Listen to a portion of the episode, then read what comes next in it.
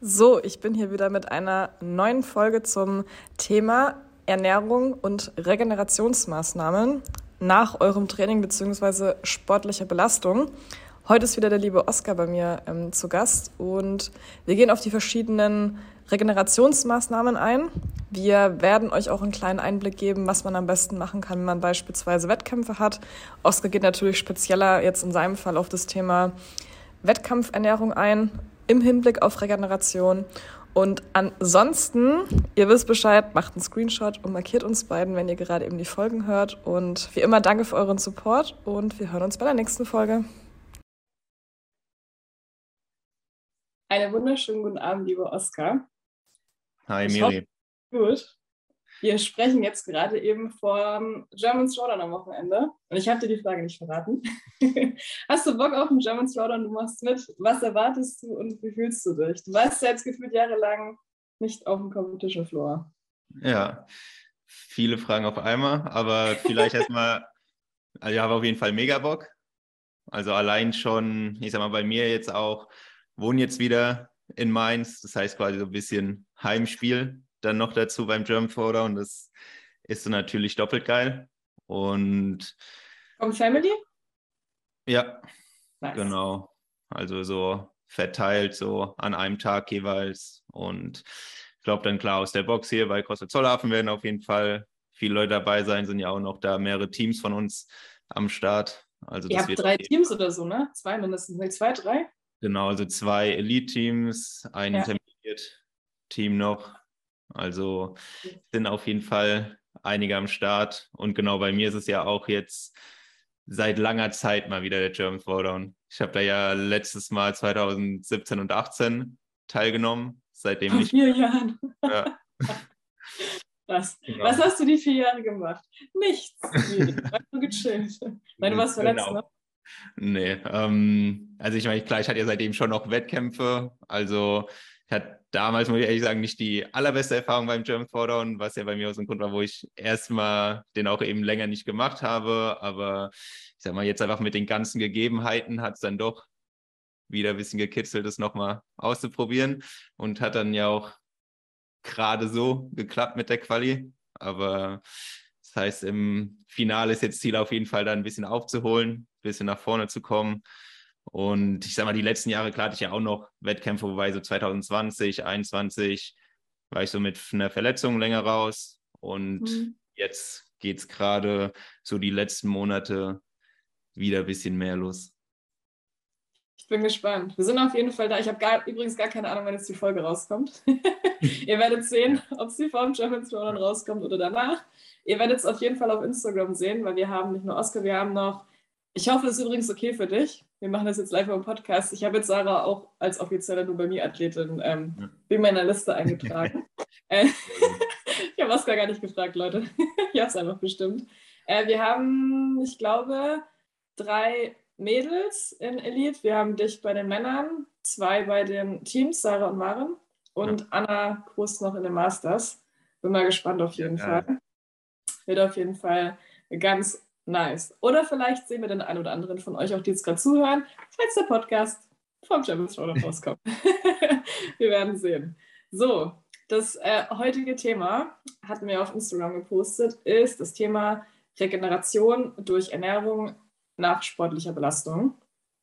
Wie immer haben einige von euch, als wir den Fragesticker veröffentlicht haben, Dinge gefragt, die absolut gar nichts damit zu tun haben. Die werden wir natürlich beantworten. Kommt natürlich ganz, äh, ganz am Ende. Aber wir machen es, glaube ich, wie immer, äh, Oskar, dass ich die Fragen stelle, du erzählst ein bisschen was und dann ja. würde ich was ergänzen. Oder wenn äh, ich sehe, dass du viel, viel, zu viel geredet hast, dann unterbreche ich dich einfach und gehe auch wieder weiter rein. genau. Also, Punkt Nummer eins. Ich würde sagen, wir fangen jetzt erstmal mit der grundlegenden Frage an. Was bedeutet überhaupt ähm, Regeneration äh, durch Ernährung nach dem Training, auf welche Parameter schauen wir dann, sage ich jetzt mal als Ernährungswissenschaftler, ähm, und worauf sollte man achten? Ohne dass du jetzt auf Details eingehst. Erstmal allgemein bitte. Okay, ich versuch's.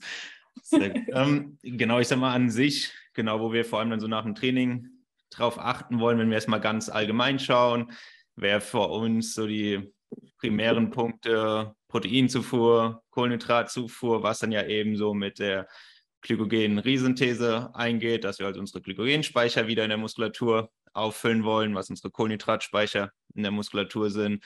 Und dann eben beim Protein, dass wir die Muskelproteinsynthese ein bisschen stimulieren, anschmeißen wollen, was vor allem durchs Training allein schon passiert, aber was wir dann eben nach dem Training mit einer extra Proteinzufuhr oder mit einer passenden Proteinzufuhr dann eben unterstützen können. Das Ganze, dass wir da dann quasi in so eine positive Proteinbalance, nennt sich das Ganze, da dann reinkommen und so dann vor allem da das Muskelgewebe dann auch optimal regenerieren können. Und ich denke, übergreifend, das Wichtigste ist dann sowieso erstmal so die Energiezufuhr an sich, dass wir dann vor allem auch einfach für den Verbrauch, den wir haben, eine angepasste oder adäquate Menge an Kalorien, an Energie überhaupt zuführen, damit dann alles optimal ablaufen kann. Die Grundlage, Leute, Kalorienzufuhr. Wie immer das Langweilige. Ich werde es, glaube ich, immer wieder sagen. Inzwischen bin ich schon so, wenn ich, wenn mich jemand was fragt, so Miri, was kann ich am besten für, für Ernährungsdinge äh, ändern? Und ich sage immer, kennst du deine Zufuhr? Nein, ich so, ja, ist langweilig, ne? aber mhm. fang bitte da an. Und beim Schlaf. Wir reden jetzt heute nicht über Schlaf und über die Gesamtmenge, ähm, was auf jeden Fall auch noch mit reinspielt, worüber wir jetzt auch nicht reden, äh, reden werden, weil es ein größeres Thema ist, ist das Thema ähm, Hydration. Aber wir haben es ja vorhin schon besprochen, circa 1 bis 1,5-fache eures ähm, verlorenen, sage jetzt mal, Wasserhaushaltes wieder auffüllen. Könnt ihr beispielsweise durch Waage vor und nach dem Training machen. Besprechen wir noch in einem anderen Podcast. Und ähm, das Thema hast du jetzt vergessen, aber absichtlich, äh, Entzündungsprozesse minimieren, ist ein fettes Fragezeichen dahinter. Müssen wir das machen? Das werden wir ähm, später noch besprechen. Punkt Nummer eins. Willst du mal anfangen, das Thema Glykogenspeicher? Wir hatten ja schon einen Podcast über ja. Kohlenhydrate gemacht, aber wir machen es einfach nochmal. Wenn genau. ich höre durch die anderthalb Stunden mit Oskar an, einfach nur über Kohlenhydrate sprichst. äh, ja, einfach mal aufräumen, das Thema Glykogenspeicher vielleicht was, wie viel. Timing hast du ja schon die Glykogenresynthese angesprochen, wann ist die vielleicht wichtig, wann nicht. Ja. Und ähm, ja, ich werfe da noch Einzelfragen ein. ja, klar. Ähm, ich sage mal, auch hier wäre eigentlich wie immer das Übergreifende erstmal wieder, okay, stimmt die Kohlenhydratmenge am Tag an sich schon mal, was dann natürlich abhängt davon ist, okay, welche Sportart führe ich jetzt wieder aus. Gerade so, ich glaube, was auch eine Frage später vielleicht war, so ein bisschen Ausdauer, Kraftsport, im Ausdauersport tendenziell, wenn wir dann höheres Trainingsvolumen haben, längere Belastungszeiten, dann meistens auch die Kohlenhydratmenge oder der Kohlenhydratbedarf einfach ein bisschen höher, den wir da haben. Aber erstmal unabhängig, was das dann spezifisch wäre von der Menge, wollen wir halt generell erstmal schauen, okay, bekomme ich über einen Tag überhaupt erstmal genug Kohlenhydrate rein? Das wäre so der erste Punkt. Und dann wollen wir eben natürlich schauen, im Optimalfall vom Timing her, dass wir dann vor allem ums Training herum mit Kohlenhydraten gut versorgt sind. Gerade auch wenn ich vielleicht mich in der Diät befinde und nicht so viel Kohlenhydrat zur Verfügung habe, dann wäre es wichtig, die möglichst gut ums Training herum zu legen. Dass Kannst wir dann machen? Ich weiß, ich nerv dich manchmal mit so Zwischenfragen. Was bedeutet, wenn jemand auf Diät ist und ich sage jetzt mal 240 Gramm Kohlenhydrate ja. am Tag ähm, hat, und ich sage jetzt mal beispielsweise abends trainiert. Wie würdest du das am smartesten timen? Vielleicht hat es ja der ein oder andere Zuhörer. Ja. Gerade eben. Genau. Ich sag mal so 240 Gramm am Tag ist klar eher schon eine kleinere Menge Kohlenhydrate, die man dann da zur Verfügung hat. Ja. Ich habe 210 von dir bekommen, das ist dein Ernst. Ja, aber das ist ja in der Phase, in der wir gerade sind, ist es ja auch tatsächlich eine niedrigere Menge. Okay. In meinem Kopf ist es viel. Wir am Anfang Mach ja auch mehr. Da hatten wir am Anfang ja auch mehr. Mach weiter. genau, aber an sich macht es da dann in dem Fall Sinn, zum Beispiel, wenn du abends trainierst und dann die Kohlenhydrate so ein bisschen ums Training timen will. Okay, das heißt, Frühstück würde ich dann probieren. Das muss jetzt nicht komplett ohne Kohlenhydrate sein, aber dass ich da zumindest die Menge ein bisschen geringer halte, ob das dann halt da den Fokus ein bisschen mehr auf Fette lege, wenn ich zum Beispiel irgendwie mit Rührei oder sowas frühstücke, bisschen Gemüse dazu und so, da Kohlenhydrate eher gering halten. Und dann könnte man später schauen in der Mahlzeit vor dem Training, dass ich da dann wahrscheinlich probiere, eine grobe Orientierung wäre, wenn ich so zwei, drei Stunden vor dem Training vielleicht esse, dass ich da probiere, so ein Gramm pro Kilogramm Körpergewicht vielleicht so ungefähr reinzubekommen an Kohlenhydraten und dann eine ähnliche Orientierung nochmal nach dem Training. Auch da wahrscheinlich so 1, 1,2 Gramm pro Kilogramm Körpergewicht an Kohlenhydraten. Und dann, klar, kommt es jetzt wieder aufs Gewicht drauf an, ob das dann irgendwo im Bereich 60 bis 100 Kilo, in, äh, 100 Gramm in den meisten Fällen dann wahrscheinlich so sein mit an Kohlenhydraten, die man dann probieren würde, so vor und nach dem Training zu sich zu nehmen. Und dann sieht man eben, okay, dann ist wahrscheinlich mindestens die Hälfte der Kohlenhydrate damit schon aufgebraucht oder wahrscheinlich sogar ein bisschen mehr. Und dann kann man den Rest eben so auf die anderen Mahlzeiten dann auch verteilen. Ja, so geht es mir nämlich gerade eben. Mein Kohlenhydrat äh, Depot ist sehr, sehr gering. Ich trainiere mal mittags, deswegen, ich hoffe, du nix dazu sagst, ja, das machst du gut, Miri. Weil ich, äh, mein Frühstück ist ja kohlenhydratreich. Ja. Dann habe ich einen kleinen Snack. Dann danach esse ich noch äh, irgendwas mit Reis und meistens Löwenanteil. Und dann mache ich mir abends meistens ganz wenige Kartoffeln, ganz viel Gemüse und ganz viel Proteine. Aber welche Rolle spielt denn, vielleicht gleich in dem Zuge damit, die Glykogen-Resynthese nach dem Training eine Rolle? Also für wen spielt sie eine Rolle? Für wen ist sie wichtig und für wen ist sie unwichtig? Das sind wahrscheinlich die Personen, die zuhören und ganz, ganz wenige Personen sind jetzt wahrscheinlich nur betroffen. Aber erklären wir gerne.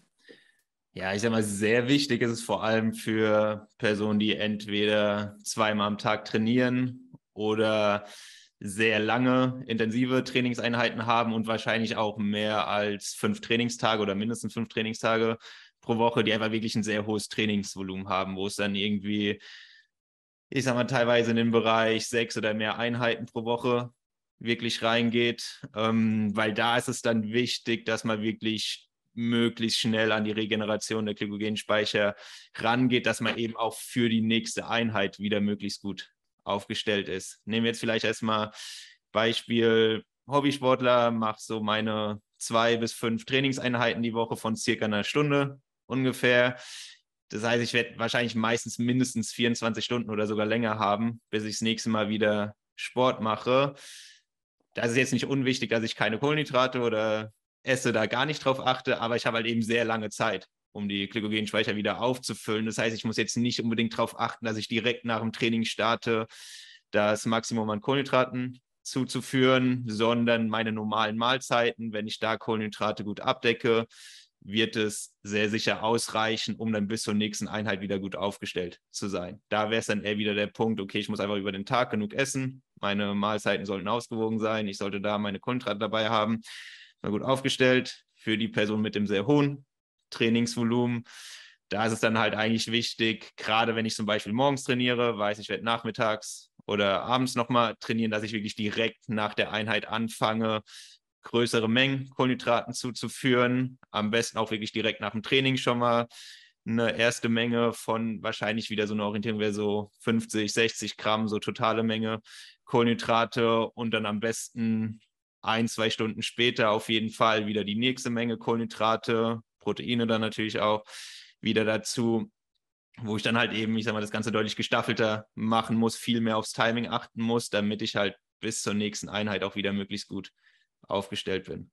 Weil da wissen wir von Untersuchungen, wenn ich zwei Stunden warten würde, bis das erste Mal Kohlenhydrate zu mir nehmen, werde ich gerade in der kurzen Zeit oder in dieser kurzen Zeitspanne definitiv nicht das Maximum an der Glykogenresynthese rausholen können und werde dann wahrscheinlich für die spätere Einheit am Tag auch einfach nicht so gut aufgestellt sein, dass mir da dann vielleicht noch das letzte bisschen Energie fehlt. Zwei Sachen. Für alle, die jetzt nicht wissen, was Glykogen ist, ist die Speicherform von Kohlenhydraten im Muskel und der Leber. Aber wie gesagt, ihr könnt gerne unseren Kohlenhydrat-Podcast dazu hören. Ähm, den verlinke ich auch nochmal in den Show Notes, weil das müssen wir jetzt hier nochmal alles aufräumen. Und die zweite Frage ist, du trainierst jetzt einmal am Tag Kannst du uns vielleicht kurz durch deinen Tag mitnehmen, was du, also nicht einfach nur, dass du sagst, dass du Kohlenhydrate ist, sondern einfach nur vielleicht, ja. nicht vielleicht, sondern bitte auch mit Beispielen, was du konkret zum Beispiel gestern oder vorgestern gemacht hast. Direkt nach der ersten Einheit, was hast du dazwischen gegessen und was war nach der zweiten Einheit? Und vielleicht auch, was hast du äh, trainiert? Und wir reden jetzt nicht davon, dass Oskar morgens Yoga macht und abends dann trainiert, sondern wir reden von zwei intensiven Einheiten. Ja. Genau. Also klar, jetzt die letzten Tage wird es jetzt vom Volumen schon ein bisschen geringer zum Wettkampf hin, aber ich nehme dann vielleicht einfach mal von letzter Woche. Letzte einen Tag, also ich sag mal so ein typischer Tag, oder was heißt ein typischer, zum Beispiel freitags bei mir ist so, dass ich früh morgens eine Klasse coache um 6.30 Uhr. Das heißt, sieht dann so aus, dass ich vor dieser Klasse nur eine Banane und einen Proteinriegel snacken würde. Dann coache ich eine Stunde und dann mache ich quasi um 7.30 Uhr meine erste Trainingseinheit, was dann so meistens reines Conditioning wäre, also irgendwas auf den Ergometern oder Laufen, Intervalle, was auch immer. Ähm, das würde ich dann, also hätte ich quasi so eine Stunde vorher ungefähr diesen kleinen Snack und würde dann direkt nach der Trainingseinheit, also so klar, kurz ausschwitzen und dann würde ich direkt mein Frühstück essen danach, was in dem Fall ein größeres Müsli wäre, wo dann Haferflocken sind drin, Smacks sind drin, Apfel, Beeren. Was sind Smacks? Diese von, von Kellogg's, das sind diese Honeyweeds oder so heißen die auch oft. Ah, okay, gut. Ich dachte, was ist das? Nee, Smacks ist der, genau, für diese Kellogg's-Marke, auf jeden Fall davon. Okay. Ähm, Ende. Genau, also so eigentlich so mein normales Müsli oder Frühstück, was ich morgens essen würde, wo dann noch Honig, Skier, Joghurt, irgendwie alles Mögliche dabei. Also da dann eine feste Mahlzeit direkt nach dem Training. Ähm, ja, und dann ist so, dass ich nämlich auch nur eine kurze Pause habe, weil ich dann danach nochmal zwei Stunden coache. Und dann würde ich danach nochmal eine Kleinigkeit was snacken, aber meistens dann nur was Kohlenhydratlastiges, ob das dann irgendwie nochmal ein paar Datteln, nochmal eine Banane oder Banane und Datteln oder was auch immer, irgendwie, wo ich nochmal ein paar Kohlenhydrate reinkomme, weil ich dann meistens so eine halbe Stunde danach dann meine zweite Einheit mache. Das heißt, ich hätte tatsächlich dann in dem Fall so ja, drei, maximal vier Stunden Pause zwischen den zwei Trainingseinheiten. Mhm. Ich sag mal, wenn man es schafft, ein bisschen länger Pause noch zu haben, wäre es vielleicht nochmal ein Ticken optimaler. Aber, aber wir haben muss, ja ein Leben und müssen ja. Geld verdienen und wollen coachen. Genau. da kommt das halt Leben auch wieder praktikabel sein, das Ganze. Das ist dann im Endeffekt ist für mich dann wichtiger, dass ich es durchziehe, als dass ich jetzt die ja. optimale Pause da einhalte. Heißt aber genau, ich hätte dann eben noch mal einen kleinen Snack davor und dann je nachdem, die zweite Einheit wäre dann halt so meine Haupteinheit an dem Tag. Je nachdem, wie lange es geht, kann es halt auch sein, dass ich während der Einheit ein paar Kohlenhydrate zuführe. Ich sage mal, sobald es länger als 90 Minuten geht, mhm. werde ich eigentlich auch währenddessen ein bisschen was snacken, ob das dann ein paar und Gummibärchen was? sind oder ja, bei mir sind es meistens Gummibärchen oder Datteln oder getrocknete Mango, manchmal sowas. Ähm, okay. Genau. Ähm, und dann nach dem Training gibt es bei mir nochmal dann Proteinshake mit Maltodextrin, also wo ich so meistens 50, 60 Gramm Maltodextrin und wahrscheinlich so 35 Gramm Whey-Protein drin habe und dann mein Kreatin noch dabei. Ähm, genau. Und dann ist es meistens so nachmittags oder mittags irgendwie so 15 Uhr oder so wo ich dann wahrscheinlich zu Hause dann meine nächste Mahlzeit esse, was dann aber meistens mittags auch sehr simpel ist, dass ich irgendwie Brötchen oder Brot mit irgendwelchen Sachen drauf esse, bisschen Gemüse dazu, bisschen Obst dazu und gut ist und dann ein abends. Obst. Ein bisschen Gemüse. ja, muss ja auch dabei sein. Ne? Ja. Ähm, genau, und dann abends koche ich normal und das kann dann das alles Mögliche sein. Genau, Gnocchi. gerne Gnocchi. Oder was ich auch gerne einfach, was, wenn es bei mir einfach super simpel, schnell gehen soll, haue ich bei mir gerne irgendwie einfach so Nudeln, Kidneybohnen, Gemüse, alles in der Pfanne zusammen und mache dann einfach Olivenöl, Knoblauch, Salz, Pfeffer, Chili dran. Geht super schnell, simpel, funktioniert und hat auch alles dabei, muss also nicht immer super fancy sein, sage ich mal. Und zehn Stunden in der Küche stehen. Kennen wir alle. So, wichtige Information für alle, die jetzt ungefähr wissen wollen, wie es ausschaut, wenn man zweimal trainiert. Könntest du uns noch ganz kurz dann vielleicht die praktische Relevanz dann auch für Wettkämpfe geben? Also beispielsweise, ihr habt ja, es sind jetzt schon ein paar Workouts announced, ne, habe ich gesehen. Ja. Ähm, böse Workouts. ihr, ähm, ihr habt ja drei Workouts am Samstag, ne? Genau. Ja. Du musst jetzt hier nicht, also ganz kurz, ich möchte jetzt auch nicht, dass du irgendwelche tiefsten Geheimnisse, wenn du ein paar Special-Tricks hast, die du mir verraten möchtest, musst du nicht. Ähm, wie würdest du das denn am Samstag beispielsweise zwischen den Workouts am besten machen? Wie wichtig ist da dann vor allem das Timing? Wahrscheinlich sehr wichtig. Ja, genau. Das ist wirklich genau sehr wichtig in dem Fall. Und nee, ich habe auch kein Problem damit, da drüber zu sprechen, weil ich denke, im Endeffekt sind es ja auch keine Geheimnisse. Es ist ja also, eher so. Es ist ich ja, wollte es einfach nur sagen. Ja. ja alles, klar, man muss vielleicht wissen, wo man schaut, aber es ist alles an sich ja frei zugängliches ja. Wissen. Ähm, nee, aber an sich sieht es bei mir dann so aus, klar, ist es sowieso erstmal klar, dass der Freitag schon passen muss, was er da am Tag davor ist und dann der Samstagmorgen. Aber dann zwischen den Workouts schaue ich dann halt wirklich, dass ich, klar, du kommst dann erstmal von der Wettkampffläche, aber dann würde ich schon schauen, dass das Erste, was ich ist, dass ich direkt anfange, Kohlenhydrate zuzuführen. Also wirklich im Optimalfall so innerhalb der ersten 15 Minuten nach dem Workout. Ähm, und es wäre dann meistens eben, dass ich schaue, also im Prinzip will ich gucken, dass ich pro Stunde auf 1,2 Gramm Kohlenhydrate pro Kilogramm Körpergewicht komme, was in meinem Fall dann circa 120 Gramm Kohlenhydrate pro Stunde wären. Ähm, und du trinkst gerne mal eine Cola. genau, also das ist dann zum Beispiel genau, meistens trinke ich dann eine Cola danach, was dann eben schon mal so 60 Gramm ungefähr sind, die du da dann hast mit einem halben Liter. Ähm, das heißt, damit wäre ich dann schon mal, hätte ich schon mal die Hälfte abgedeckt und es ist auch so, ich probiere dann quasi das so im 30-Minuten-Takt zu machen. Also jetzt nicht, dass ich diese 1,2 Gramm auf einen Schlag zu mir nehme. Das wäre vielleicht ein bisschen doof für die Verdauung auch. Ja. ja, genau, dass es dann so 0,6 Gramm pro halbe Stunde mhm. Sind. Ja. Das heißt, kann halt sein, nach dem Workout ist dann meistens erstmal Proteinshake mit Maltodextrin. Mhm dann meistens würde ich so eine halbe Stunde später die Cola trinken und dann würde ich wahrscheinlich eine halbe Stunde später wieder irgendwas snacken. Ob das dann halt wieder Obst ist, Datteln sind, ob es ein Quetschi ist, ob es Gummibärchen sind, ist an sich total egal. Hauptsache ich komme wieder auf die Menge und das würde ich ja wahrscheinlich für je nachdem, wie lang die Pause ist, aber so für anderthalb mhm. bis zwei Stunden durchziehen, das Ganze. Wenn ich halt zum Beispiel weiß, okay, ich habe drei Stunden Pause, zwischen den mhm. Workouts, würde ich halt gucken, dass ich in den ersten zwei Stunden danach dann halt in meinem Fall auf ja fast 200 Gramm Kohlenhydrate oder so da komme. Müsste euch mal geben. Ich hoffe, jeder, der jetzt zuhört, versteht einfach, was Ernährung für Performance versus für, keine Ahnung, Aussehen ist beispielsweise. Du knallst dir einfach die Kohlenhydrate ein, rein. Oder Ernährung für Gesundheit, ne? Also ja. wenn das jemand, der Diabetes hat, dann würde er wahrscheinlich beim Unfall schon, wenn, das, wenn wir das hört. Ja. Wäre nicht empfehlenswert. Nee, das wäre um, auf jeden Fall nicht empfehlenswert. Vielleicht genau. noch, äh, ich hoffe, es passt so, wenn wir Proteine und Kohlenhydrate zusammen ähm, nehmen, äh, steht hier bei mir, muss ich leider ablesen, ähm, dass 0,2 bis 0,5 Gramm pro Kilogramm äh, an Protein die Glykogenresynthese verbessern kann, wenn es weniger als 1,2 Gramm an Kohlenhydraten pro Kilogramm pro Stunde ist. Du genau. hast 1,2 Gramm äh, pro Stunde, was bedeutet, ob du es jetzt nimmst oder nicht, ist erstmal irrelevant.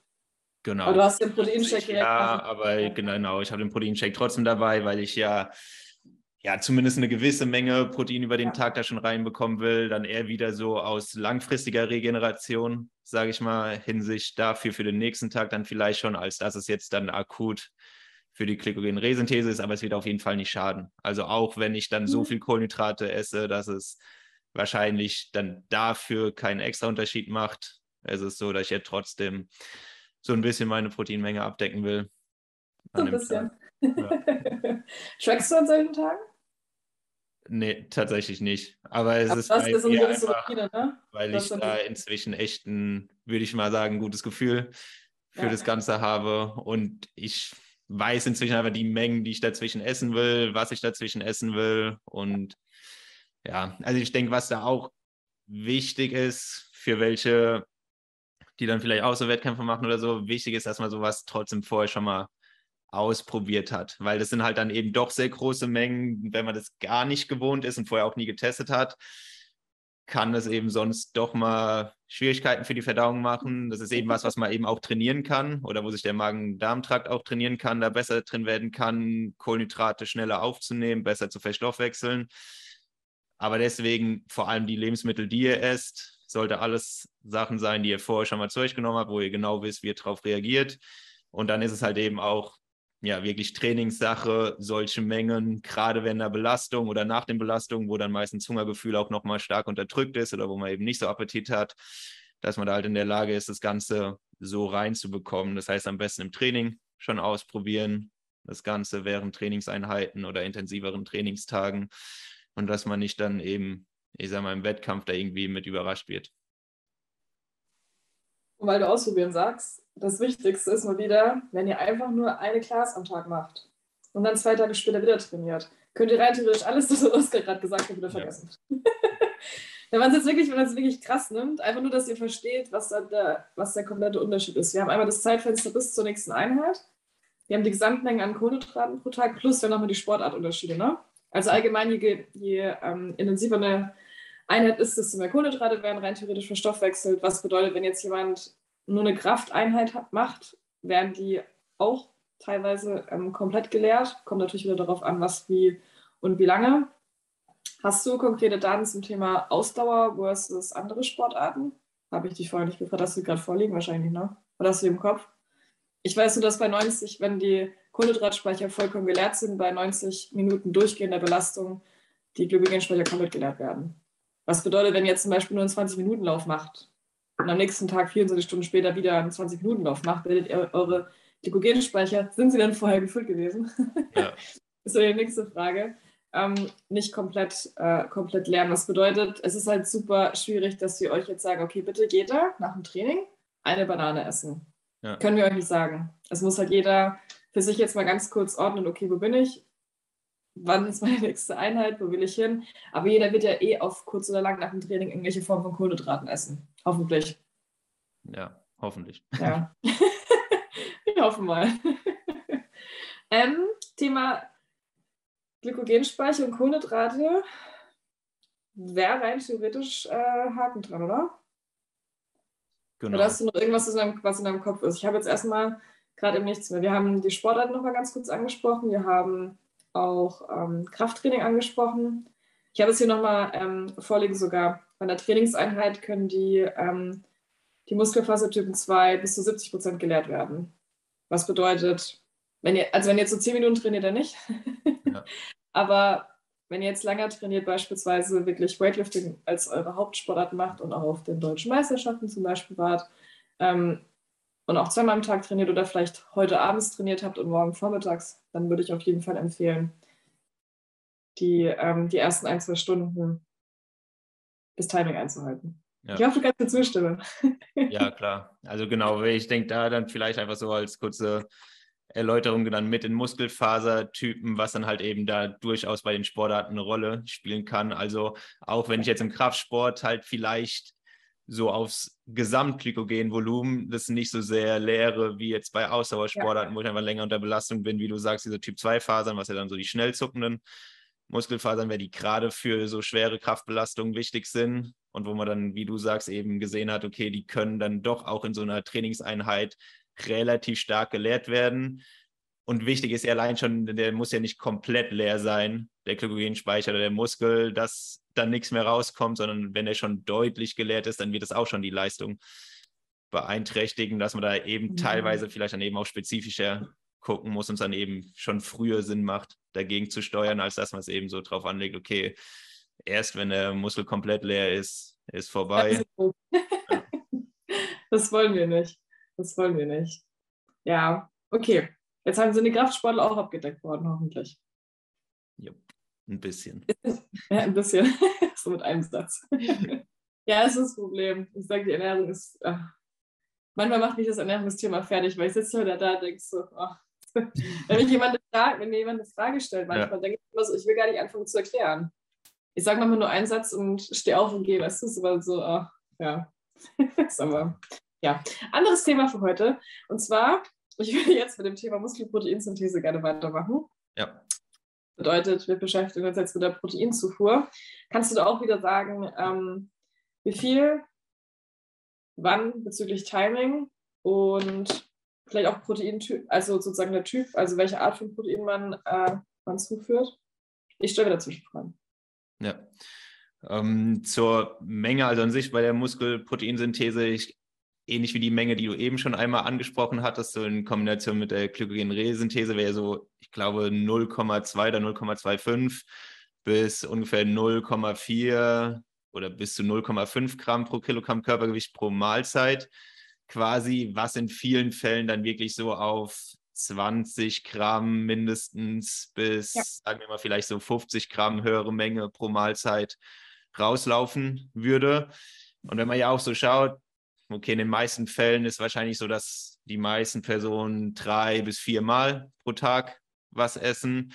Ähm, und wenn man dann wirklich pro Mahlzeit so diese 20 bis 50 Gramm Proteine hat, dann wird man auch problemlos ein Proteinziel pro Tag abdecken können. Weil ich sage mal so, bei leichteren Personen ist es wahrscheinlich irgendwo so, dass man so 100 bis 120 Gramm wahrscheinlich so pro Tag ein Ziel sein könnte. Für Wie viel die, hast du? Und wie viel müsstest du nehmen, wenn du tracken würdest? ähm, genau, an sich würde ich ja schauen, dass ich pro Tag so auf 1,6 bis 2,2 Gramm pro Kilogramm Mhm. Körpergewicht komme, was dann bei mir wieder, wenn ich leicht aufrunde, 160 bis 220 Gramm pro Tag wären. Also im Endeffekt schaue ich auch normal, dass ich wahrscheinlich so um die 180 bis 200 Gramm Ja. pro Tag bin, was klar schon eine hohe Menge an Protein ist. Wenn man so im Bodybuilding-Bereich unterwegs ist oder Leute, die da unterwegs sind, dann sind es wahrscheinlich schon wieder geringe Mengen, die dann ja teilweise da deutlich mehr essen, wobei, ob das dann wirklich einen Benefit bringt, ist die andere Frage. Ähm, aber genau, heißt eigentlich, ähm, so wenn man so 100 bis 200 Gramm, je nachdem wie schwer man jetzt ist, ist man da meistens schon gut aufgestellt. Aber heißt mit in meinem Fall viermal, wobei ich dann meistens ja eher so fünfmal am Tag was zu mir nehme, vielleicht sogar sechsmal. Und dann, wenn ich da dann irgendwie meine 30, 40 Gramm pro Mahlzeit oder Snack habe, bin ich da am Ende vom Tag gut aufgestellt. Vielleicht wäre es noch ganz gut, ähm, Whole Body versus äh, Lower Body, dass man sagt, okay, wenn man einfach nur eine Beineinheit macht, reichen rein theoretisch auch 20 Gramm aus. Ja. Wenn man den ganz, also ein Ganzkörpertraining hat, ich muss nochmal auf Deutsch übersetzen, Ja. was ist das Deutsche? äh, sind wir dann bei, äh, bei 40 Gramm. Und ich habe jetzt noch ein, äh, eine Anzahl bzw. Menge nach dem Training 0,31 Gramm pro Kilogramm Body Mass an Protein pro Tag. Ist ja in dem, Ja, dem Fenster 0,2 bis in der 0,5. Mitte. Ja. Genau, bis 0,5. Mm, Und vielleicht von der Art des Proteins. Hast du da noch äh, konkrete Beispiele? Also zum Beispiel, wenn jetzt jemand sagt, hey, ich bin äh, Veganer versus, ähm, also ich bin Veganer und möchte gerne jetzt eine Mahlzeit mit Tofu essen, versus ich äh, nehme alles zu mir und möchte nach dem Training Whey Protein Shake zu mir nehmen. Gibt es da einen Unterschied? Ja, es ist, kommt jetzt sehr stark drauf an. Sag ich mal, also an sich tendenziell, klar sind die meisten ähm, tierischen Eiweißformen, dass die teilweise noch mal ein bisschen, sagen wir mal, höhere Qualität haben, wobei es am Ende, wenn man diese Menge wirklich erreicht, von diesen 1,6 bis 2,2 Gramm in der Praxis wahrscheinlich keinen Unterschied mehr machen wird. Klar würde ich mich dann, wenn ich komplett vegan esse, vielleicht dann eher ein bisschen an einem höheren Bereich, so Richtung 2 Gramm oder ein bisschen drüber orientieren. Aber dann wird man wirklich, wenn man jetzt ganz praktisch schaut, da keinen wirklichen Unterschied mehr sehen. Vor allem kommt es bei den veganen Quellen dann eben drauf an. Ich sage mal gerade sowas wie Tofu, also alles, was aus Soja ist. Soja ist an sich eine sehr gute Eiweißquelle, so vom Aminosäureprofil. Da hat man alles dabei. Bei den meisten anderen Quellen hat man jetzt nicht immer unbedingt ein vollständiges Aminosäureprofil. Da macht es dann in den meisten Fällen Sinn, dass man halt zwei Quellen kombiniert. Ob es dann einfach nur wäre, wenn ich halt eine Mahlzeit esse, wo ich ähm, Bohnen habe, dass ich halt noch Reis dazu esse. Und dann klar, Reis ist jetzt eigentlich eher eine Kohlenhydratquelle, trotzdem ist auch Protein dabei. Auch da haben wir ein Aminosäureprofil und das ergänzt sich dann halt mit dem Profil von Bohnen zum Beispiel sehr gut und dann kann ich das so wieder besser abdecken. Das heißt, wenn ich komplett vegan esse, würde ich, glaube ich, am ehesten so als Tipp mitnehmen, dass man wirklich probiert, immer zwei Quellen mit Protein dabei Mhm. zu haben. Von den Mhm. Mengen würde ich es tatsächlich sehr ähnlich halten wie mit tierischen Quellen, vielleicht minimal höher ansetzen. Aber da würde ich mir tatsächlich am Ende nicht den großen Kopf drüber machen. Wenn, du, wenn man jetzt sagt, okay, dann kommt jetzt jemand an und sagt, ja, wenn ich mir Studien anschaue, Whey-Protein hat äh, eine bessere Muskelproteinsyntheserate nach dem Training oder allgemein als Sojaprotein, sind wir wieder bei dem Thema Gesamtmenge am Ende des Tages. Genau. Wenn Und dann ist auch wieder. auf die Gesamtmengen kommt, dann könnte es vielleicht interessant werden. Aber es ist halt doof, wenn du alles ausmaximieren möchtest und dich damit beschäftigst. Also wenn es jemand, ich habe jemanden gehabt, der es gefragt hat, denke ich mir so, du beschäftigst dich speziell damit, bedeutet, du beschäftigst dich schon mit der Ernährung, fang doch erstmal eine Gesamtmenge an. Und dann sind alle enttäuscht, weil ich dann immer sage, eigentlich ist egal. Ja. Und ich sage mal, klar ist Muskelproteinsynthese auf jeden Fall ein relevanter und interessanter Marker. Trotzdem ja. heißt jetzt die akute Muskelproteinsynthese eben nicht eins zu eins, okay, ich habe da jetzt eine höhere Muskelproteinsynthese, ich werde definitiv mehr Muskeln aufbauen oder was auch immer. Da gehört halt nochmal ein bisschen mehr dazu und vor allem auch, wie sieht es eben wieder langfristig mit der Muskelproteinsynthese und so weiter aus. Also nicht nur, wie ist es jetzt akut, das Ganze wirklich in einem sehr kurzen Zeitraum. Das muss man dann halt eben auch so im Hinterkopf behalten, dass es klar schon was ist, was uns definitiv einen Aussagewert bietet. Aber es ist halt mhm. nicht so wie in den meisten Fällen, man kann es halt nicht einfach eins zu eins übertragen auf, okay, das ist Ergebnis Muskelaufbau zum Beispiel oder halt optimale Muskelregeneration, worauf ich achte. Weil zum Beispiel, wenn ich einen sehr, sehr starken Muskelkater habe, werde ich danach mhm. auch eine mhm. sehr hohe Muskelproteinsynthese haben, was aber eigentlich nur da ist, um wieder diese Schäden zu beheben. Und jetzt gar ja. nicht, dass es danach dann übers Ausgangsniveau zum Beispiel hinausgehen würde. Würdest du sagen, okay, jetzt stelle ich eine Frage, die ich vorhin auch nicht gefragt habe. Bei viel Muskelkater, viel Protein nach dem Training? Was so eine Frage. Das ja, so, was ja, aber ob man ja? mehr braucht, ist tatsächlich eine gute Frage, ob das dann, ob man da einen Unterschied erzielen könnte, wenn du dann noch mal höher gehst als schon diese hohen Mengen, die an sich so im ja. sportlichen Bereich empfohlen sind. Wäre interessant zu wissen, kann ich jetzt so auch nicht beantworten. Ich mhm. meine, dann vielleicht nochmal zu den Kohlenhydraten hin. Das ist tatsächlich eine Sache mit sehr starkem Muskelkater. Ist zum Beispiel auch die Glykogenresynthese beeinträchtigt. Ja. Also, dass man da dann länger braucht, um die Glykogenspeicher wieder wirklich zu füllen oder es eben schwerer ist, die wirklich voll zu füllen, wenn, du, wenn man sehr starken Muskelkater hat. Ich kenne die Studie nicht, aber mit was haben die Muskelkater gemessen? Eigene Wahrnehmung oder irgendeine. Also, die, hatten, die haben die Muskelkater gemessen. Die Muskelkater ist meistens subjektiver Marker, also wo dann so dieses DOMS, also die Late Onset Muscle Soreness, ähm, ja. klar, was dann meistens mit so einer Visual Analog Scale oder so, wo die Leute haben quasi so eine Linie vor sich und machen irgendwo auf der Linie einen Strich und dann wird es am Ende mit einem Lineal abgemessen und das ist dann eigentlich so ein Wert von 0 bis 10, irgendwo dazwischen. Okay. Und das heißt, es ist eher im Normalfall ein subjektiver Marker. Also das ist jetzt klar, weil es ja auch wirklich eine Empfindungssache ist. Klar, man könnte, weiß, bin ich mir gerade unsicher, ob du so die, weil mit Muskelkater gehen ja auch so Schwellungen in der mhm. Muskulatur mhm. einher. Bin ich mir jetzt gerade unsicher, kann man bestimmt auch irgendwie messen. Aber es ist an sich schon eher genau subjektiv. Bezüglich Muskelkater könnten wir ja vielleicht gleich auf das nächste Thema übergehen. Außer du hast jetzt irgendwas mit Protein. Ähm, vielleicht eine Sache zum, ja, eine zum Timing da noch. Also was ja häufig manchmal auch so eine Frage ist, okay, wie viel Protein kann ich irgendwie so auf einmal zu mir nehmen oder wenn ich jetzt irgendwie eine super Riesenmenge äh, verschwende ich dann das meiste oder kann ich das gar nicht aufnehmen? Also, Stimmt, ja, das, das, das, das, das schiebe ich immer weg, wenn die Frage kommt, weil ich es im Kopf schüttel. Nee, also an sich ist es gar kein Problem, wenn man auch mal eine sehr große Menge Protein auf einmal zu sich nimmt. Das Hauptziel, was wir am Ende haben, ist immer noch die Gesamtmenge am Tag. Natürlich ist es aber so, wenn ich jetzt zum Beispiel meine Menge mit nur zweimal am Tag zu mir nehme, habe ich halt eben auch nur so zweimal so ein bisschen, wo ich die Muskelproteinsynthese stimuliere. Ich werde damit wahrscheinlich immer noch gut regenerieren können, auch immer noch was für Muskelaufbau tun, zumindest wenn ich jetzt vielleicht nicht im super fortgeschrittenen Status bin. Aber dann macht es eben, gerade wenn man dann wirklich so das Optimum rausholen will, macht es wahrscheinlich dann eben doch Sinn, mindestens drei Mahlzeiten am Tag zu haben.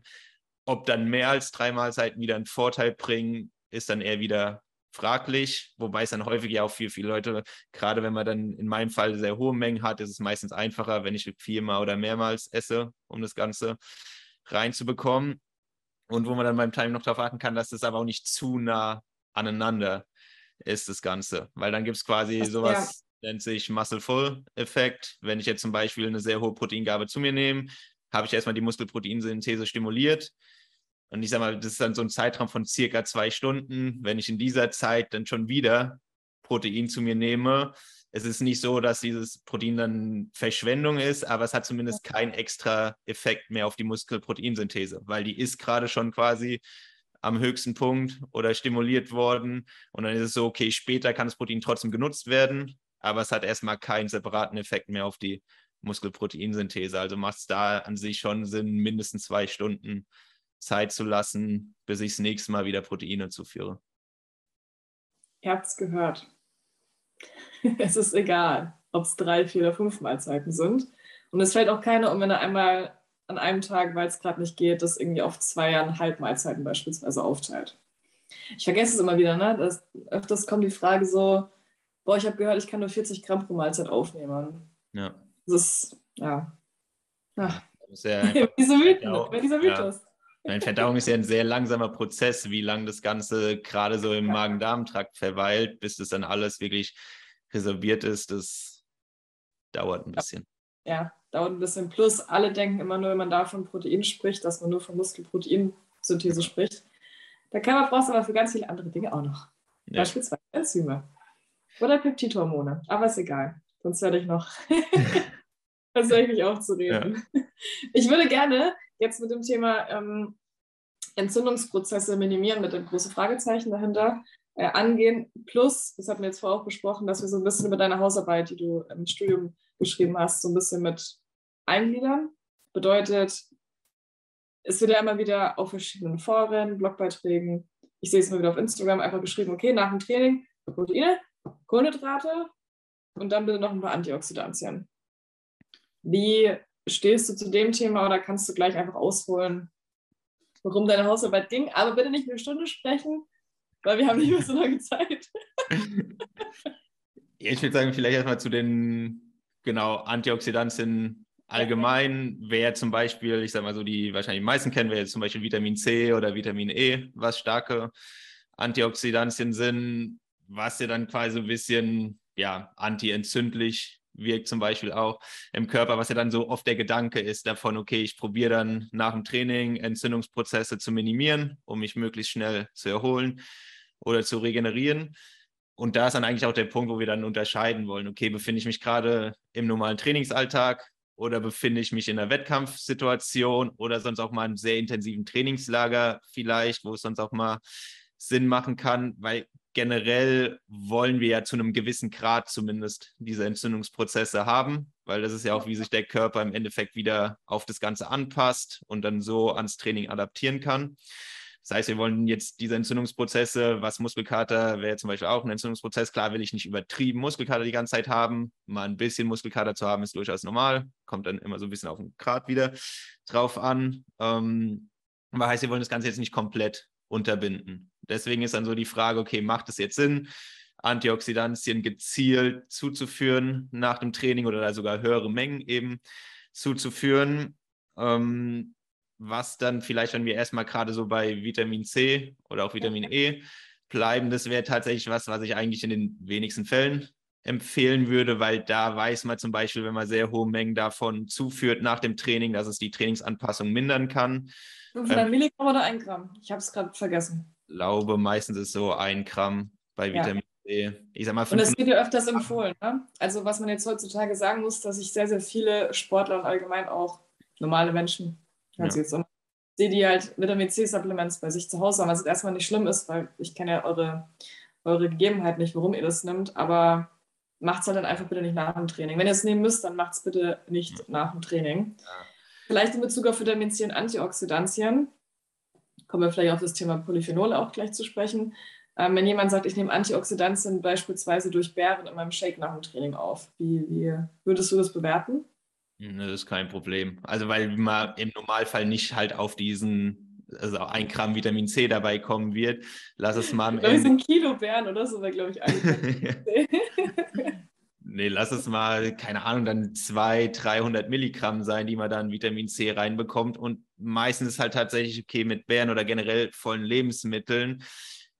Du hast ja nochmal, was man dann so ein bisschen so Lebensmittelmatrix nennt, einfach die Zusammensetzung ist ja nochmal komplett anders, wie das Ganze dann teilweise auch wirkt, weil du es ja nicht nur konzentriert jetzt diesen einen Nährstoff, den du zuführst, sondern du hast ja wieder ein gesamtes Lebensmittel, was, wo ja wieder andere Sachen dabei sind. Ähm, was im Gesamtgefüge auch meistens einfach nochmal ein bisschen anders auf den Körper wirkt, weshalb auch Obst und Gemüse besser funktioniert als Supplements oder dann irgendwelche, was man ja jetzt sehr häufig sieht, diese ganzen Queen-Pulver oder was auch immer.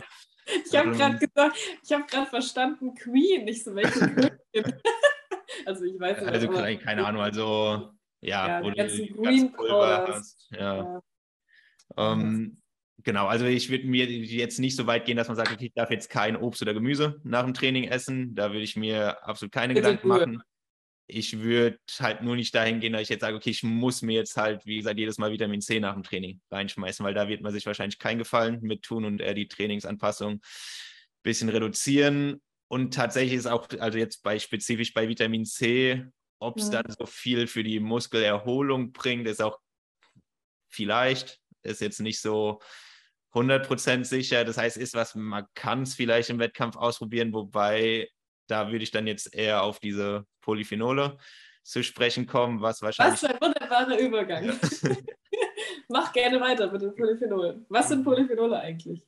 Genau, also an sich sind das ähm, ja, Pflanzenstoffe, die man dann auch wieder in verschiedenen Obst und Gemüse findet. Oder zum Beispiel findet man Polyphenol zum Beispiel auch in dunkler Schokolade oder so sind die auch drin. Aber es sind genau auf jeden Fall Pflanzenstoffe. Und bei denen ist so, die quasi, wenn du die zuführst, die führen quasi dazu, dass sie im Körper so ein bisschen die eigene Antioxidanzbildung im Körper ankurbeln. Also nicht quasi, dass du jetzt direkt Antioxidantien zuführst, sondern diese Polyphenole führen im Körper dazu, dass sie die körpereigene Antioxidanzbildung verbessern und so halt theoretisch dann auch wieder einen positiven Effekt oder antientzündlichen Effekt haben und dann auf Inflammationsmarker und so dann wieder dazu führen können, dass die tendenziell reduziert werden, was gegebenenfalls mit einer besseren Muskelerholung einhergeht. Und genau was. Muskelerholung im Prinzip, dass die Trainingsadaption verschlechtert wird oder Trainingserholung super, so wie wir es wollen? eher so, wie wir es wollen. Also heißt zum Beispiel, ob das jetzt irgendein Muskelkrafttest an irgendeinem, ja, mit irgendeiner Kraftmessung war, die getestet wurde, dass man sich schneller erholt, wie wenn man jetzt das nicht zugeführt hätte oder ob es eine bessere, klar, dann wieder subjektiver Marker wäre wieder weniger Muskelkater. Das ist dann wieder ein bisschen vom Empfinden von der Person natürlich abhängig in dem Fall, aber es wurde eben auch schon bei so funktionalen Tests wie eben Muskelkraftmessungen etc. gezeigt, dass das einen Effekt haben kann. Das sind jetzt wie immer in so Bereichen keine Wunder, die man sich davon erwarten kann, aber so, dass eventuell schon nochmal einen positiven Einfluss auf die Erholung nehmen kann. Und das wären dann zum Beispiel, was da häufig getestet wurde, was dann eben auch was war, wo ich in meinem Studium ein bisschen drüber geschrieben habe, ähm, Sauerkirschsaft ähm, oder zum Beispiel Sauerkirschkonzentrat. Ähm, bei Saft Schmeckt sind. Ekelig. Schmeckt ekelig. Ich wollte es auch einmal pur trinken, sonst ist es dumm. ich finde es eigentlich voll okay, tatsächlich. Ja, ja. Also klar das, das, klar, das Konzentrat auf jeden Fall mit Wasser, äh, Wasser mischen, das willst du nicht pur trinken. Also weil ja beim Konzentrat ist dann zum Beispiel so, genau, das ist auch was, was dann manche Athleten von mir dann für Wettkämpfe zum Beispiel bekommen als Empfehlung. Ähm, da wäre es bei Konzentrat sind es dann, glaube ich, 30 Milliliter, die du dann in 300 Milliliter Wasser oder so circa auflöst. Das schmeckt dann eigentlich echt wie Kirschsaft. Ja, das, ja, genau. das geht. Und das wird man dann zweimal am Tag zu sich nehmen, wahrscheinlich so ab fünf, sechs Tage vorm Wettkampf zum Beispiel und dann noch während dem Wettkampf, dass man das so circa eine Woche nimmt. Um, ähm, wenn man es dann wirklich in Saftform ist, ist das erste Problem. Ich habe wirklich geguckt, ich glaube, so reinen Sauerkirchsaft, so hundertprozentigen, habe ich bis jetzt noch gar nicht gefunden, ehrlich gesagt. Das heißt, ich auch nicht. Wir haben nur das, bei der, was wir bei der Ortega mal bestellen konnten. Ne? Genau, das ist ja das Konzentrat dann. Genau, aber so rein. Saft, ja, wir reden gar nicht ja. von dem Konzentrat, ja. ja. Genau, weil bei Saft, da wären es dann eher so 500 Milliliter, die man wahrscheinlich da trinken müsste am Tag, was an sich auch geht. Dann hat man direkt schon ein bisschen Kohlenhydrate auch wieder dabei. Aber eine andere Option wäre zum Beispiel, ich glaube, was da noch gut untersucht wurde, sowas wie Granatapfelsaft. Also man sieht meistens sind es so, wenn wir jetzt mal bei Früchten oder Obst sind, so sehr eben Beeren oder sehr dunkelrotes Obst oder so, was da oft sehr reich in diesen Polyphenolen ist, wo man dann eben mit so Säften oder Konzentrat dann da durchaus aushelfen kann, was dann eben für so Wettkampfsituationen sinnvoll sein kann würde aber so eine Dosis, weil das machen ja viele, ich komme noch mal genau auf den gleichen Punkt zurück, auch mit Bären in einem Shake erreicht. Nein, oder? Also die effektive Dosis. Oder ist es mehr Placebo oder da habe ich jetzt wirklich gerade eine kleine Lücke, weil das habe ich jetzt mir gerade eben äh, gedacht, wenn ich mir die, wenn ich mir deine Hausarbeit angeguckt habe, sind wir ja bei ganz an, einer ganz anderen Dosis. Ja. Als bei, bei solchen Geschichten wie, wie keine Ahnung, er hat mal Blaubeeren, die manche dann nach dem Training in den Shake reinmachen. Ja, aber dann trotzdem dann ja. die Polyphenole und die ja. Aktivität der Antioxidantien, die wahrscheinlich hilft, aber nicht den gleichen Effekt wie das Sauerkirschkonzentrat beispielsweise. Ja, oder? Also muss ich jetzt auch ganz ehrlich sagen, dass ich da jetzt keine Menge in den Raum werfen kann, ja. aber einfach, wenn ich auch nur drüber nachdenke, weil allein was du in so 500 Milliliter Saft wäre, also wenn es jetzt kein Konzentrat ist, was da ja mhm. normal schon für eine Menge an Obst dann drin verarbeitet ist. Also ich will jetzt nicht sagen, dass es unmöglich wäre mit dem anderen, aber ich würde mir nur vorstellen, dass halt eine Riesenmenge an Beeren oder was auch immer, die du da am Ende essen musst, dass es eher wieder nicht praktikabel ist. Ja. Vor allem, weil du ja dich jetzt nicht nur mit Beeren vollstopfen willst. Und geringere Mengen, wie es halt viele machen, ist es dann eigentlich eher Placebo, beziehungsweise es hilft wahrscheinlich so ein bisschen was, aber nicht das, was wir eigentlich wollen. Ja, ich meine, die haben ja auch viele, so rein aus gesundheitlicher Sicht sind die ja schon sinnvoll und das heißt, es macht auf jeden wir Fall. Wir reden nicht über Gesundheit, Oskar, das ist wichtig. Wir reden gerade über Sport. Also ja, okay, dann für den Punkt Muskelerholung weiß ich jetzt auch gar nicht, ob es dann in so geringen Mengen schon krass getestet wurde, aber müsste ich jetzt in dem Fall eher sagen, dass es wahrscheinlich dann keinen extra Benefit bringt. Okay. Aber das, ja, ist ja der Gedanke. mein eigenes Gefühl, als dass ich es 100% sicher sagen kann. Okay. Wenn wir die Studien finden, wir bringen sie euch das nächste Mal äh, wieder nahe.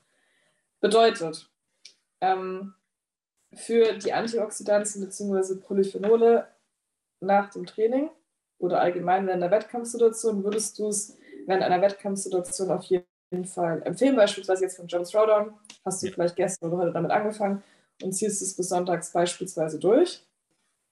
Genau. Ähm, die Länge der Interventionen war wahrscheinlich dann auch nicht länger als eine bis anderthalb Wochen, weswegen das die Empfehlung ist, die du aussprichst. Genau. Also ja, das meiste war nämlich echt sehr kurzzeitig. Dann wird halt häufig auch getestet, okay, bringt es was, wenn ich es nur am selben Tag nehme oder zwei Tage mhm. oder sowas. Und ich glaube, das Effektivste war in dem Fall wirklich so Bereich, so fünf bis sieben oder fünf bis acht Tage.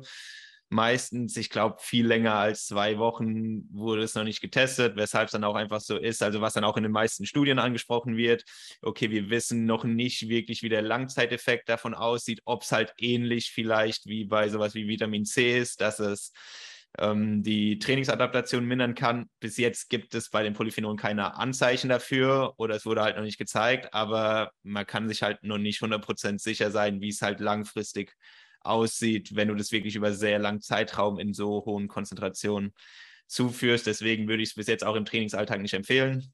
Vor allem, mhm. ich sag mal, gerade dann dieser Sauerkirschkonzentrat ist jetzt nicht brutal teuer, aber es ist halt auch nicht billig, sagen wir es so. Ja, billig ist jetzt nicht unbedingt. Ja, also wenn du das halt dauerhaft die ganze Zeit zu dir nimmst, äh, ja, muss jeder wissen, was er mit seinem Geld macht, aber da wäre ich dann... Aus dem Fenster werfen. da wäre ich dann erstmal nicht bereit für das Ganze zu machen, weil es dann in dem Fall wirklich auch eher halt wieder raten wäre, was das Ganze dann bringt. Ja. Okay. Ja. Also ihr habt es gehört, geht nicht darum, dass ihr das jetzt jeden Tag euch reinzieht, sondern zu bestimmten Ereignissen gezielt als weitere Regenerationsmaßnahme einfach einsetzen, wie beispielsweise bei Wettkämpfen, unabhängig davon, ob ihr jetzt CrossFit macht oder eine andere Sportart. Ja. Ähm, wollen wir uns denn zu, ich habe das Zuschauerfrage genannt, wollen wir uns den Zuhörer, Zuhörerfragen widmen. Und yeah. zwar, Punkt Nummer eins, erstmal easy peasy. Was sind eure Top 5 Lebensmittel für eine optimale Regeneration bezüglich Sport und auch Schlaf? Willst du Oskar, ich brauche keine fünf Erklärungssätze dazu. Ich brauche einfach nur fünf Lebensmittel von dir. Das ist eine unmögliche Frage. Bitte nicht begründen. Mal gucken, ob du es hinbekommst. Ich muss auch mich immer zusammenreißen. Das ist auch meine Challenge. Ich kann ja anfangen. Proteinpulver, ähm, Proteinpulver, Reis. Du hast ja noch Maltodextrin. Ich liebe Kellogg's noch als extra ähm, Kohlenhydratquelle. Ähm, ja, so Lieblingslebensmittel. Helf mir mal. Mm. Weißt du, was ich auch immer ganz geil finde im Sommer? Deswegen kam es, jetzt, kam es mir jetzt gerade nicht. Ist so einen geilen äh, Milchshake mit Vanilleeis und Proteinpulver. Ja. Das hat dann auch einmal, glaube ich, so 50, 60 Gramm Carbs gehabt. Ja und äh, so 10 oder 15 Gramm Fette maximal. War dann halt abhängig von der Proteinmenge. Äh, das war auch geil. Ähm, irgendwas noch? Nö, sonst mische ich eigentlich immer alles durch.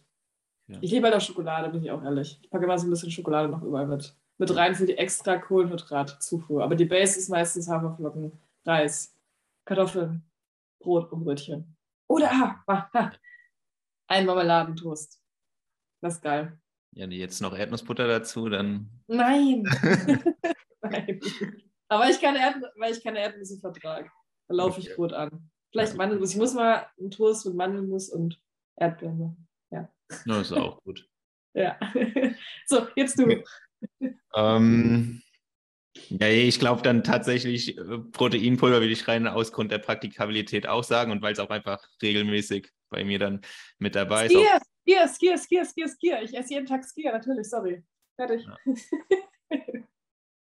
ähm, dann würde ich, klar, Maltodextrin bei mir auf jeden Fall, weil das halt dann auch immer in Kombination mit dem Proteinpulver bei mir nach dem Training stattfindet. Ähm, ja, ich glaube, ich würde bei mir sogar eher Nudeln als Reis nehmen, weil ich tatsächlich öfters Nudeln esse. Meistens ist dann doch das, was dann beim Abendessen oder Gnocchi. Das wäre jetzt schwere Entscheidung zwischen den beiden. Wir haben jetzt vier. Okay, dann darf ich noch eins. Hm. Ja, tatsächlich wäre es bei mir halt auch Skier, weil mein mhm. halber Kühlschrank ist immer voll mit Skier. Oder ob Skier ist oder halt so andere Quarksorten oder Quarksachen, aber irgendwie Quark, Skier ist halt dann doch, wo ich einen Großteil von meinem Protein mit abdecke. Sehr und wenn ich noch eins nehmen darf, dann wäre es halt trotzdem einfach, um bei mir so nein. auf die Kohlenhydratenmengen zu kommen, doch Saft, Apfelsaft. Okay. okay, nein. okay. Sorry. Ähm, du hast jetzt uns sechs Lebensmittel genannt, nicht nur fünf. Nächste Frage. Ich war mir auch nicht sicher bei Nudeln und Gnocchi. Okay, das ist eins. Kannst du gerne mischen, erlaube ich dir.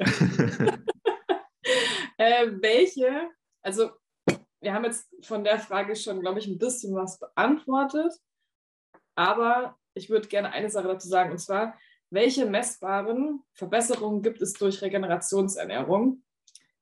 Ich muss mal ganz kurz dazu sagen, dass das Problem bei Ernährung ja ist, dass wir nicht sagen können, okay, du isst jetzt eine Banane heute und deswegen liftest du in zwei Wochen oder morgen fünf Kilo mehr. Das ist ja das Problem. Deswegen viele es dann auch immer nicht langfristig durchziehen, weil sie in dem Kopf denken, ich habe äh, keine langfristigen äh, Ergebnisse dadurch. Ich glaube, jetzt die Grammanzahlen, die wir jetzt gerade genannt haben, sind schon konkrete, es sind aber keine vermessbaren Verbesserungen. Könntest du mir, weil das habe ich natürlich jetzt nicht rausgesucht, hast du messbare Verbesserungen gerade bezahlt für die?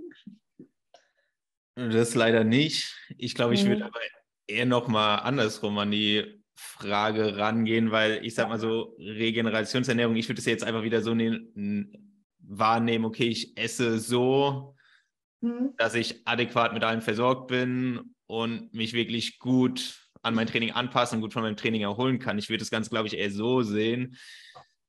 Wenn es nicht der Fall ist, dann weiß ich ja schon mal, okay, ich werde mich nicht optimal regenerieren, ich werde nicht die Leistung im Training bringen, die ich sonst bringen könnte.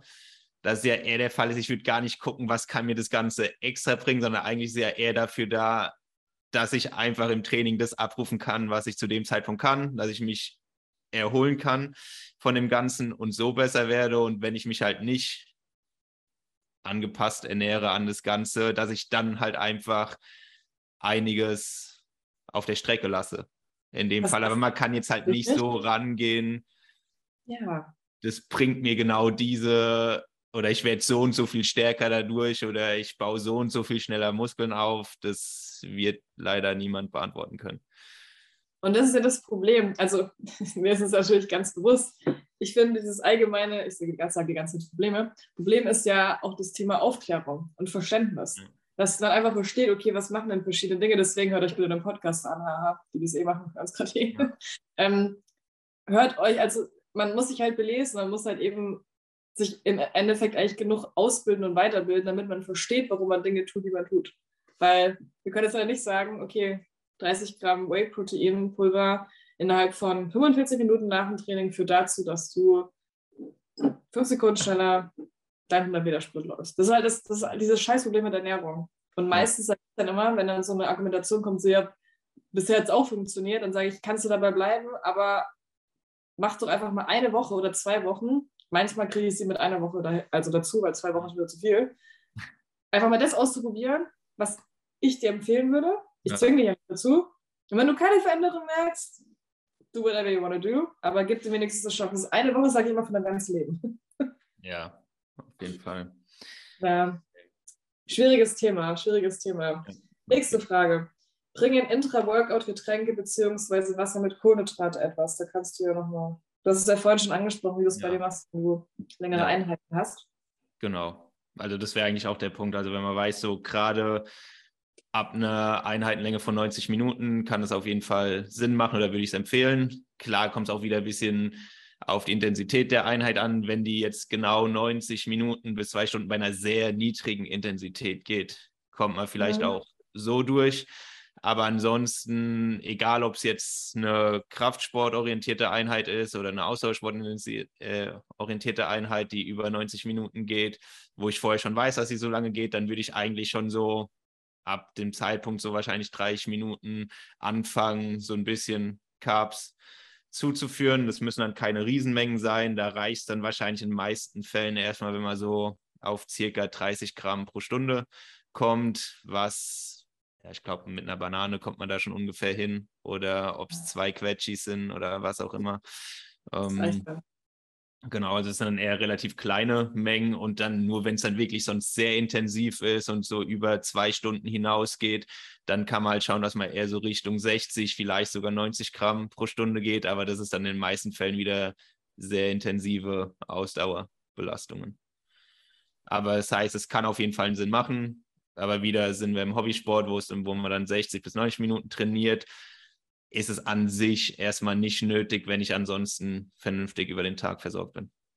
Was viele nicht sind. Aber es ist ein anderes Thema.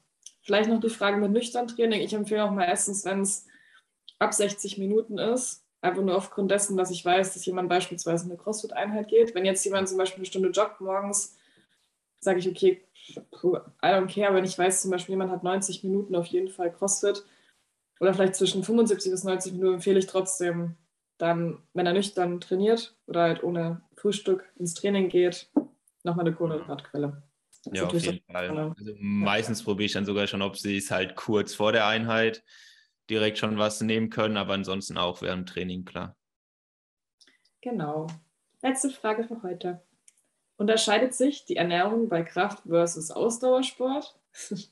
Lieber Jan, ich weiß, es ist unser Podcast, deswegen wird wahrscheinlich jetzt gerade lächeln.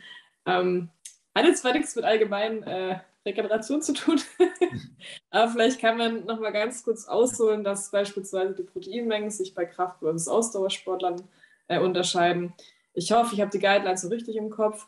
Mindestens bei Ausdauersport 1,2 bis 1,4 Gramm pro Kilogramm Proteine, ab Kraftsport 1,6 bis 2,2, wie du vorhin gesagt hast. Und die Kohlenhydratmengen haben wir jetzt, glaube ich, jetzt schon die ganze Zeit auch erläutert. Genau. Dass wir Kraft versus äh, Ausdauer haben und er spielt Football, aber es ist witzig, dass er. Ähm, ja, ja, das ist dann wieder so aus zwischendrin, so ein bisschen. Also einfach ja. auch, weil die Belastung, klar, es sind so Intervallbelastungen, aber halt sehr lange insgesamt wieder. Ja, aber klar ist, im Ausdauersport hat man generell höhere Kohlenhydratmengen, wo man dann ja häufig eher 6 Gramm plus unterwegs ist und Kraftsport wahrscheinlich halt eher so 3 bis 6 Gramm unterwegs ist. Wir reden ja, also pro Kilogramm Körpergewicht. Ja, nicht pro Stunde, sondern pro Tag.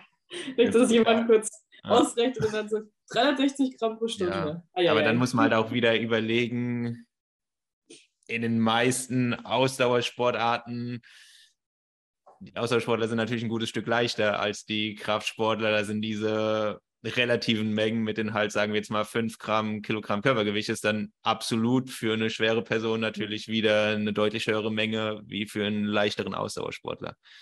Das kommt dann ja auch wieder mit dazu. So viele Faktoren hätte, wenn und aber. Ja, so. Ah, ich habe noch eine Frage.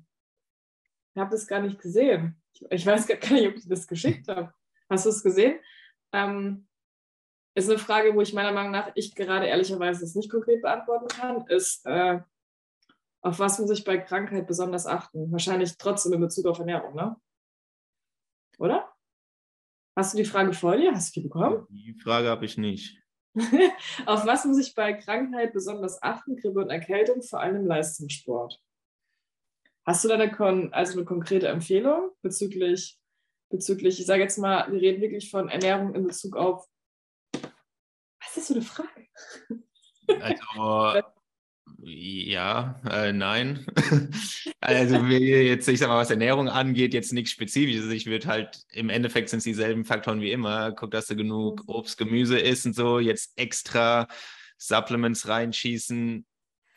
Ja, vielleicht kannst du mit Zink den Verlauf so ein bisschen Vitamin C und Zink verbessern oder ja. Vitamin C und Zink. Aber auch da, also da sage ich, okay, das schadet jetzt nichts, wenn du das machst. Ich würde mir trotzdem keine Wunder davon erwarten. Ich glaube, das Wichtigste ist dann einfach, klar, es ist nervig, aber in dem Moment einfach mal lernen, ich sag mal, geduldig zu sein und bitte keinen Sport dann machen, wo ja viele immer überlegen, okay, gehe ich jetzt doch trainieren oder so. Erstens jetzt Training. Wirklich, Herzmuskelentzündung. Ich habe, ich höre es immer wieder. Und ich höre auch wirklich von Menschen, muss man vielleicht so sagen, die dann einfach jetzt nicht mehr leben. Ich kenne ein, zwei Personen, die haben unter Krankheit trainiert. das ist echt nicht cool. Also ausruhen.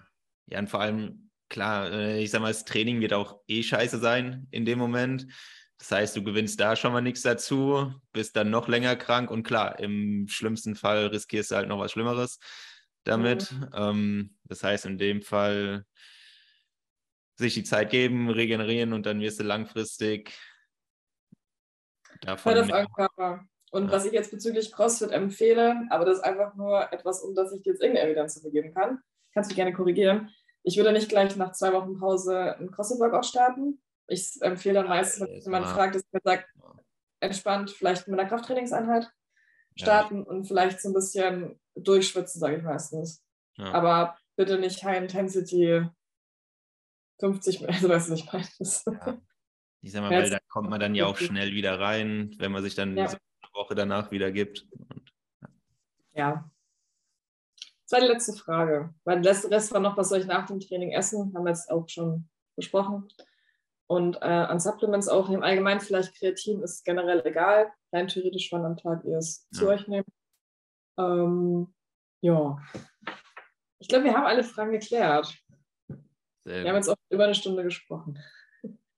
Reicht dann auch, ne? ja, reicht, reicht für heute. Ich habe genug von dir.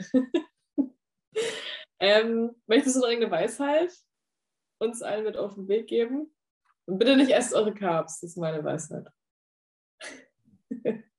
ja, ich glaube, Weisheiten ist jetzt generell nicht so mein Ding, aber ich glaube eher dann wieder in dem Fall, dass man sich halt echt nicht zu kompliziert machen sollte, das Ganze, weil mhm. es ist dann eigentlich doch, klar gibt es Dinge, auf die man achten sollte, aber das Ganze ist simpler, als man denkt oder es wird halt häufig einfach leider nur komplizierter gemacht, als es überhaupt sein muss. Das Ganze, also schaut einfach, dass ihr über den Tag erstmal gut abgedeckt seid und alles andere kommt danach. Also was wir jetzt ja auch viel drüber gesprochen haben, Timing etc. hat durchaus seine Relevanz, aber erstmal ist entscheidend, dass ich sage mal die ganze Basis wie immer dabei stimmt, dass ich überhaupt genug von allem esse und dann kann man sich über alles weitere Gedanken machen. Das Langweilige, die langweilige Grundlage. Wir kennen sie alle. Immer wieder. So, falls der Podcast vor dem German Throwdown online geht, ähm, habt ihr gerne die Einladung, wenn ihr Oscar auf dem Competition Floor seht, ihn anzufeuern. Wenn ihr Oscar so seht, ihm High Five zu geben, gerne mir auch. Sprecht das gerne an, weil es passiert öfters bei Wettkämpfen und dann na, kann man das auf jeden Fall mal sagen. Und ansonsten, danke wie immer. Danke, ja, für die, die äh, Weisheiten am Heute ist Dienstag für uns, äh, am Dienstagabend. Und wir hören und sehen uns bestimmt für die nächste Folge ganz, ganz bald wieder, lieber Oskar. Ja, Danke. Sehr gerne. Macht's gut.